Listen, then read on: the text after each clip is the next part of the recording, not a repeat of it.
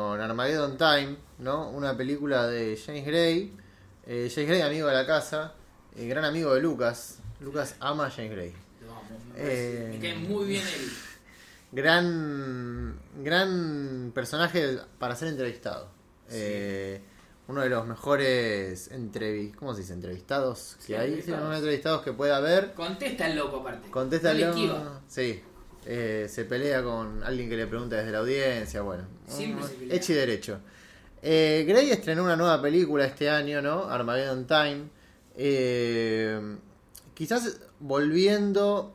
Yo siento igual que Grey es un director muy versátil que siempre está volviendo como a, a un arquetipo de sus películas, pero como que Grey tiene la parte mafia, ¿no? Sí, sí, tiene Eh, como de sí. Coppola. Después tiene los dramas, que son Two Lovers. Eh, está, bueno, puede ser. eh, no, Two Lovers y creo que esta. Y Armageddon Time. Y después tiene las películas, si se quiere, como. Ah, y. No, tiene su. No, y de, de Immigrant. Ah, sí. The Immigrant, Esa también es parecida a esas dos. Y después tiene las otras dos que son como.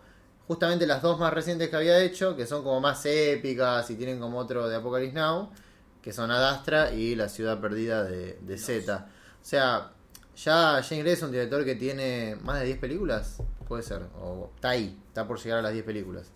Y se le, se le notan ya las como las patas. Sí, sí, ¿no? sí. Ya sabes por dónde. No por dónde va a ir, pero existe arquetipos dentro de James Gray. de James Gray. Y acá en este caso es una película que a priori cuando uno la... Yo cuando la fui leyendo, porque se viene hablando de la película, porque estuvo en Cannes, ¿no? Y ya tiene como un par de meses antes incluso de ser estrenada, se hablaba como todo este tema de la nostalgia, ¿no? O sea, es una película básicamente sobre la infancia de él. Ahora, esto no quiere decir, eso lo voy a decir, lo quiero hablar después más en específico, no quiere decir que Little Odessa o The Years no sea una película sobre la infancia de él porque sale todo de, de lo que vivió él. Eh, no en el sentido de ser un mafioso que caga tiros a todo el mundo, pero lo que vivió está en los barrios. Digo, James Gray es un director de barrios, eh, entre, otro- entre muchas otras cosas. Pero acá quizás va de forma directa, porque como yo supongo que vamos a estar hablando en una semana sobre Spielberg y de Fablemans, es una película que ya desde la sinopsis y desde la venta de marketing es James Gray haciendo una película sobre su infancia, autobiográfica, eh, tomándose a él como personaje principal, cambiándole el nombre, ponele, eh, pero es él. Y es una película, y supongo que también se puede decir de la de Spielberg, que espero que no falle. Ahora, ahora en una semana quizás es una poronga con la película y nos queremos matar, pero es una película que puede salir mal. No siempre los ejercicios autobiográficos son como es muy fácil caer en la cuestión sensible, sensi- sensiblera, la nostalgia. Después vamos a hablar un poco justamente de la de Linklater, Sí, ¿no? Que sí. cae en eso al 100%. Entonces, es difícil, ¿no? Eh, pero creo que acá no pasa. Y, y de hecho sale muy bien parado. No, no, a mí me. Por eso, mientras la veía, decía, no será la mejor del año. Me parece otra película que quiero volver a ver, que voy a volver a ver en estos días. A mí James Gray, de verdad, es uno de los directores que más me gusta. Y. También no sabía con qué esperar. Me dije, bueno, vendrá. Esto del barrio. A él ya le había quedado medio atrás, ponele. Estaba en Little Odessa, que son películas que uno tiene que ir más atrás. Y últimamente tenía estas que eran más grandes, Adastra, cosas Sí, grandes. lo que sí tenía Dastra, Viajes. sí tenía Dastra, tenía un poco lo de los barrios. Pasa que los barrios ya eran como mundos. Sí, Era como otra, como otro alcance, digamos. pero ver una película de James Gray donde va caminando un personaje por la calle y hay una reja, eh, y ahí vos decís, ah, bueno, eh, esto está allá. Y la verdad que la película me pareció muy buena, la tengo que volver a ver. Me parece que Anthony Hopkins, que no parece ser un amigo de la casa, redondea... De, Tampoco igual, eh. Tampoco, tampoco. Pero mal. Siempre tiene, tiene de vuelta. No, Gray James tiene lo como puso su- poco. tiene, tiene aprecio, escucha este podcast, gracias James. Tiene la típica familia, ¿viste? La familia de Jane Grey que es. la Sí, familia judía rusa, sí. judía rusa, esos padres eh, medio raros, castradores, que también estaban en Two Lovers. Eh, una película muy. Bueno, tiene también el. También por el tiempo histórico donde se ubica, pero eh, el cohete y también tenés a Dastra. eh, y- Pero es todo como muy, es como todo muy lateral, me parece, con el tema de las cuestiones nostálgicas. O sea, claramente la película no es como una apología a vivir en esa época como lo es la de Linklater, ¿no? No, Siento que- yo creo que es una película que usa aquello para entender el, el Sí, su- presente su- o por qué ho- hoy está parado donde está parado él o su obra, si se quiere. Sí, de Ese final, viste, el final es muy bueno, muy No, el primer plano, primer plano me encanta. Me encanta porque, digo, uno piensa en la película y uno la, la va viendo y si bien es, es esta película de drama que ya había hecho como más drama puro, creo que igual, por ejemplo, Two Lovers tenía toda esa cuestión con vértigo que le daba como cierta grandilocuencia, si se quiere, o uno se daba cuenta, viste, los dobles, ¿no? Como que era, tenía cierta complejidad. Y en The Immigrant pasaba lo mismo porque era una película sobre el viaje a Nueva York, ¿no? Uno podía pensar también en El Padrino. Acá no es tipo tan... Es una historia de un pibe que va yendo de un lado para el otro, que no entiende muy bien, viste, todavía el mundo, que lo está explorando, eh, que tiene un amigo negro, viste, como... y que, que se meten en Pero problemas.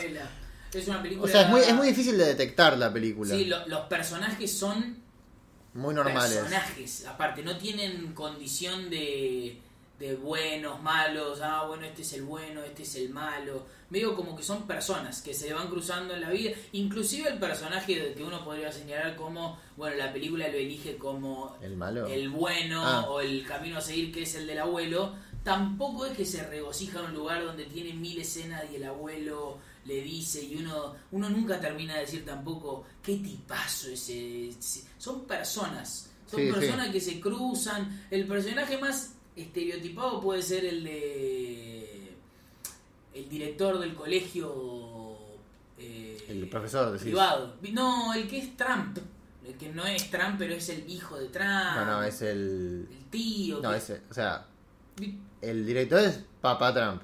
O sea, es el papá, Trump. de Donald. Bueno, papá Trump. Papá Trump ahí que tiene un par de, de discursos y esos personajes, pero uno no, inclusive el, el amigo de él, que es el que sufre, el que más sufre en la película, eh, también no termina nunca de ser, uh, pobre, qué tipazo. Es como que son todos los personajes bastante Sí, polares. se van desenvolviendo como de manera muy lo natural. que va pasando. sí. De hecho, cuando uno lo ve, por ejemplo, el, el padre, porque digo, el padre lo caga a trompadas, esa pero es durísima. mal, ¿eh? O sea, obviamente, acá nuestros padres, no digo que nos habrán cagado a trompadas, pero nos habrán retado alguna vez. no, no, este Y, al- y algún chancletazo me habré comido de chico yo. Pero el padre acá lo caga a trompadas. Hace ¿eh? rato no había una escena donde le pegaban así a un No, niño. aparte rompe la puerta, ¿viste? Es una escena muy de violencia, pero no incluso con eso, porque, porque es la escena más fuerte. Claro, claro, por eso, o sea, como que no es que el padre pasa a ser un hijo de mil putas, porque cuando uno ve solo por ver la cuestión de la dinámica de los personajes, te das cuenta que es una familia que hace lo que puede. Exacto, sí. Eh, y, el, y el pibe también, digo, está bien, nos cae bien, el pibe es un hinchapelotas. digo, Ay, boludo, me pasó lo mismo. Cuando pide la comida es- china, cuando pide la comida china y la mamá le dice que no, que no, que no, y la mamá no va, no va a detenerlo, ¿viste? Y está hablando por teléfono y el, el hermano de él se pelea con el padre y el padre lo quiere a trompadas. Ya en esa dinámica te das cuenta de que no hay nada como forzado para identificar un bueno o a un malo. 100%. Es una familia que se junta en fin de año, como puede ser mi familia, la familia de nosotros acá, y que tiene sus problemas. Que pasa lo que pasa. Exactamente. Sí, total, total. Muy hermana de una película de este año, del año pasado que es Fuerte July. Sí. Diría que esa más aún, ¿no? Porque esa tiene como los enfrentamientos eh, de, bueno, el tipo que quiere, eh, eh, que dice, bueno, yo me voy a enfrentar, yo ya encontré la solución, lo habla con el psicólogo, yo ya encontré la solución, ya está, tengo que hacer esto, todo. tengo que hacer esto para, eh, como que se autoanaliza y después se encuentra con una situación donde eh, se está viendo un espejo, ¿no? 100%. Y, y acá en, en Armageddon Time, yo pensaba si quizás, digamos, está esta vuelta al barrio y, y- y también creo que le- todas sus películas, creo que si uno hace como una especie de resumen eh, sobre qué son las películas de él y, y demás, le puede servir de muy buen ejemplo a Dastra, porque a Dastra, en Adastra tenés un personaje que quiere lidiar con el tema del padre y que termina yéndose al lugar más lejos del mundo, que termina siendo la casa de él. Y al mismo tiempo termina teniendo que soltarse. ¿no? Entonces es como que todos los personajes de alguna forma tienen que volver a la casa, pero a su vez tienen que soltarse de la casa, que es el final de esta película. ¿no? Eh, es de alguna forma volver, saber que, digamos, de dónde salí, digamos, cuáles son, digo, quién es mi viejo, quién es mi vieja, qué, digamos, qué, y a ellos, sus antepasados, la historia del país, digamos, de alguna forma, eh, y al mismo tiempo independizarse. Sí. Eh, y es como que eso en sí resume todo el final de The Yards lo mismo, ¿no? Eh, todos es increíble acá el final que tiene justamente con el padre. Viste que le dice, lo va a buscar a la comisaría y le dice, no sé si le dice no me pegues, porque el pendejo encima se la rebanca, ¿no? Sí, sí. Pero le dice algo como no, que no pase lo mismo de vuelta y el padre, y ahí se encuentra con un padre que es lo que decía antes Manu, el chabón estaba haciendo lo, que podía y le dice, no, no, no te voy a pegar. Y ahí medio, es que es como que el por primera vez el pibe también humaniza a su papá, que le dice, no, no sale nada, está pasando esto, lo otro. Y que a esa familia también se le muera el padre de esa familia, que era el viejo Anthony Hopkins, es como que siempre, ¿no? En Grey el padre está siempre, desde el padre en el sentido religioso hasta el padre en el sentido familiar, y, y es, es- en Ford July lo que tiene es que la comedia, bueno, uno lo va, lo va haciendo avanzar y lo va haciendo justamente reírse, y Sí. bueno, uno asimila los personajes y lo- lo- a a uno mismo dentro de una risa. Acá es asimilarlo dentro del drama mismo y son esas películas que te dejan te dejan hecho verga, pero no en el sentido de bueno, te mostré algo tan terrible que te dejé hecho verga. Bueno, incluso en la de en, Armageddon Time cuando eh, fallece el personaje de Anthony Hopkins, porque James Gray también dijo, si voy a poner a Anthony Hopkins, los oyentes, mis amigos de la Cosia Podcast, y lo tengo que matar. Eh, y lo mata Anthony Hopkins, De una forma inesperada, de una aparte. forma inesperada, sí, eh, y, el, y el padre dice, eh, a mí este, esta persona me enseñó mucho a ser quien soy. Entonces vos venís de la escena en la que Anthony Hopkins le da como una especie de discurso, y decís al, al nene, es decir, lo está creando al nene y está tomando una distancia, y después ves que el padre, que eh, lo caga a palos, eh, la figura que más le enseñó es este tipo. Entonces decís, che, pero ¿cómo...? Bueno, es eso la película, ¿no? O sea, Terrible. convive como- todo eso. Al ser drama el género, eh, no sé, uno piensa en el padrino siempre que piensa en Grey. Y bueno, el padrino se muere Vito, pero los hijos de Vito tienen que ver con Vito. No, no, dentro del universo Corleone existe un orden. Y bueno, en la vida real a veces ese orden no, no, no pasa, por más que se entienda esa estructura. Y pasa que es una familia tergiversada. Es como que nadie entiende bien al otro, pero todos están intentando ponerle lo mejor. Y algo que deja muy en claro la película, que a mí me gustó mucho, es la importancia de, de trazar un enemigo, o trazar el nosotros y ellos. Muy bueno eso, cuando en el reflejo del cuadro que al, chico le gustaba pintar, que en algún punto es la propia obra de Grey, aparece el abuelo en la cama y le dice algo como te mandaste una cagada, no salió, porque encima la película termina con un error, que es no salió, pero es medio, bueno, hay que seguir, no hay que rendirse y menos contra estos these bastards, le dice el viejo. Hay una hay un nosotros y ellos muy marcado, el, el- él yéndose de esa escuela, terminando, mientras el viejo ese da el discurso final y él decide irse y salir a la calle justamente. Que la calle de Grey es la No, calle. Además están las rejas que él se acaba de salvar de, de prisión, Sí. de pedo, ¿no? Sí. Y, y es un poco, bueno, me voy a las rejas, me voy a, si voy a terminar en cana, terminaré en cana, ¿no? O sea, y, y terminaré, o bueno, eh, digamos, tomaré mi camino, ¿no? Pero... Aparte de un profundo sentido sobre el bien y el mal. O sea, el...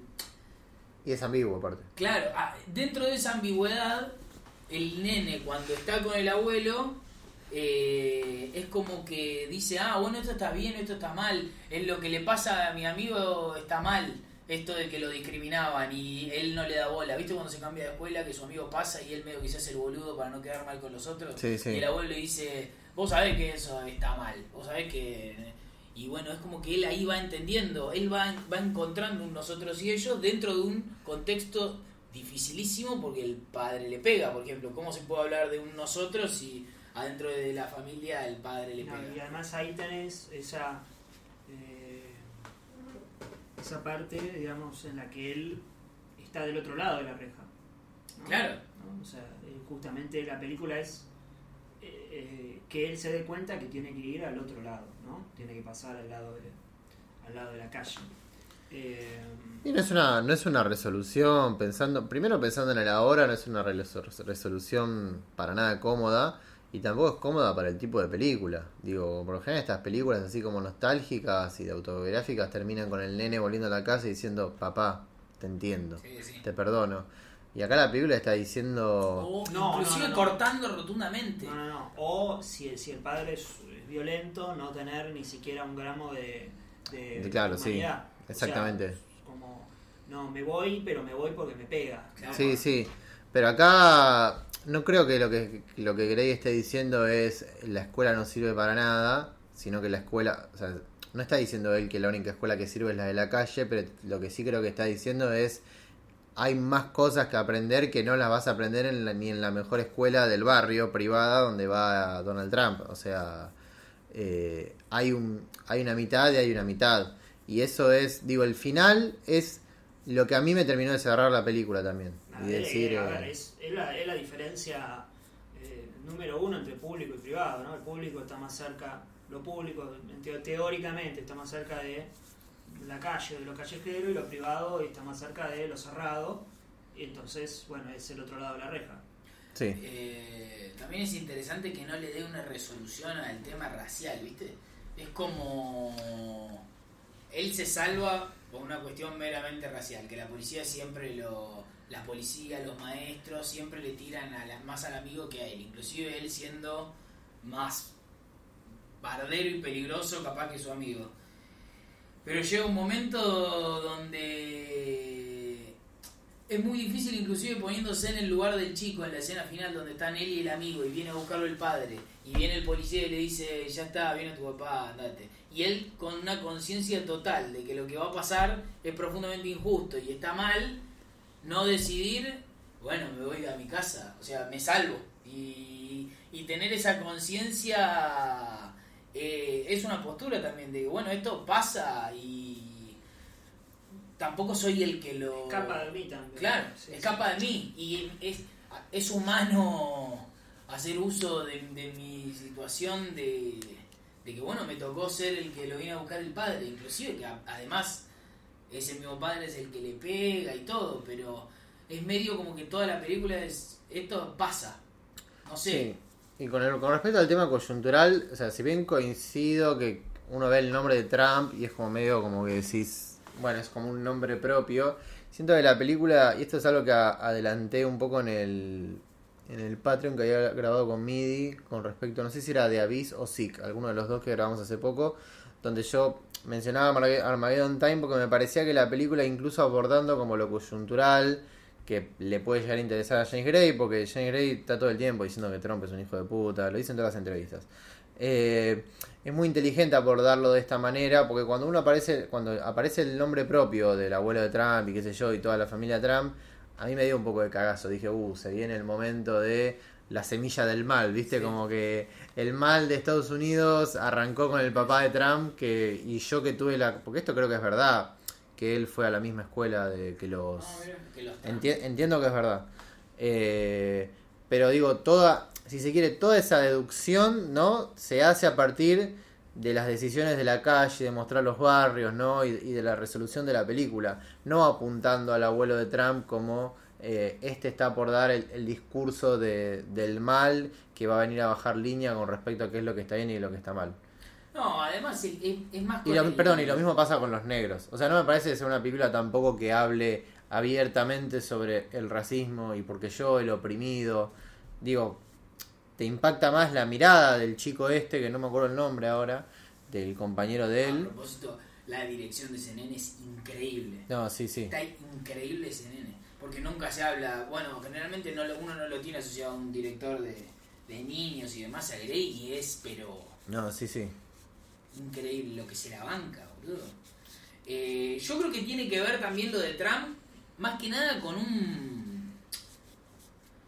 con una forma de pensamiento, con un discurso, que con el nombre propio Trump es el mal. Es que es un contexto también, digo, la, o sea, la película tra- eh, ocurre en pleno reganismo, ¿no? O Sí. en pleno no, perdón, cuando está Reagan postulándose para las elecciones, que estaba eh, Jimmy Carter como presidente, pero todo lo que viene después, eh, que termina la película, es el reganismo. Sí. Y bueno, todo el tema de los republicanos y demás, y el, pap- y el pap- eh, entiendo que es el papá, el papá de Trump, que es el que aparece en el discurso, en la escuela, es, digo, un elemento más del contexto sociopolítico que tiene la película. Y además lo de, como toda película habla de su presente y bueno, encontró ese tiempo histórico que además es su infancia para hablar sobre, evidentemente James Gray no, no tiene muy buenos vaticinios para, esta, para este momento histórico porque bueno, lo siente un Armageddon Time.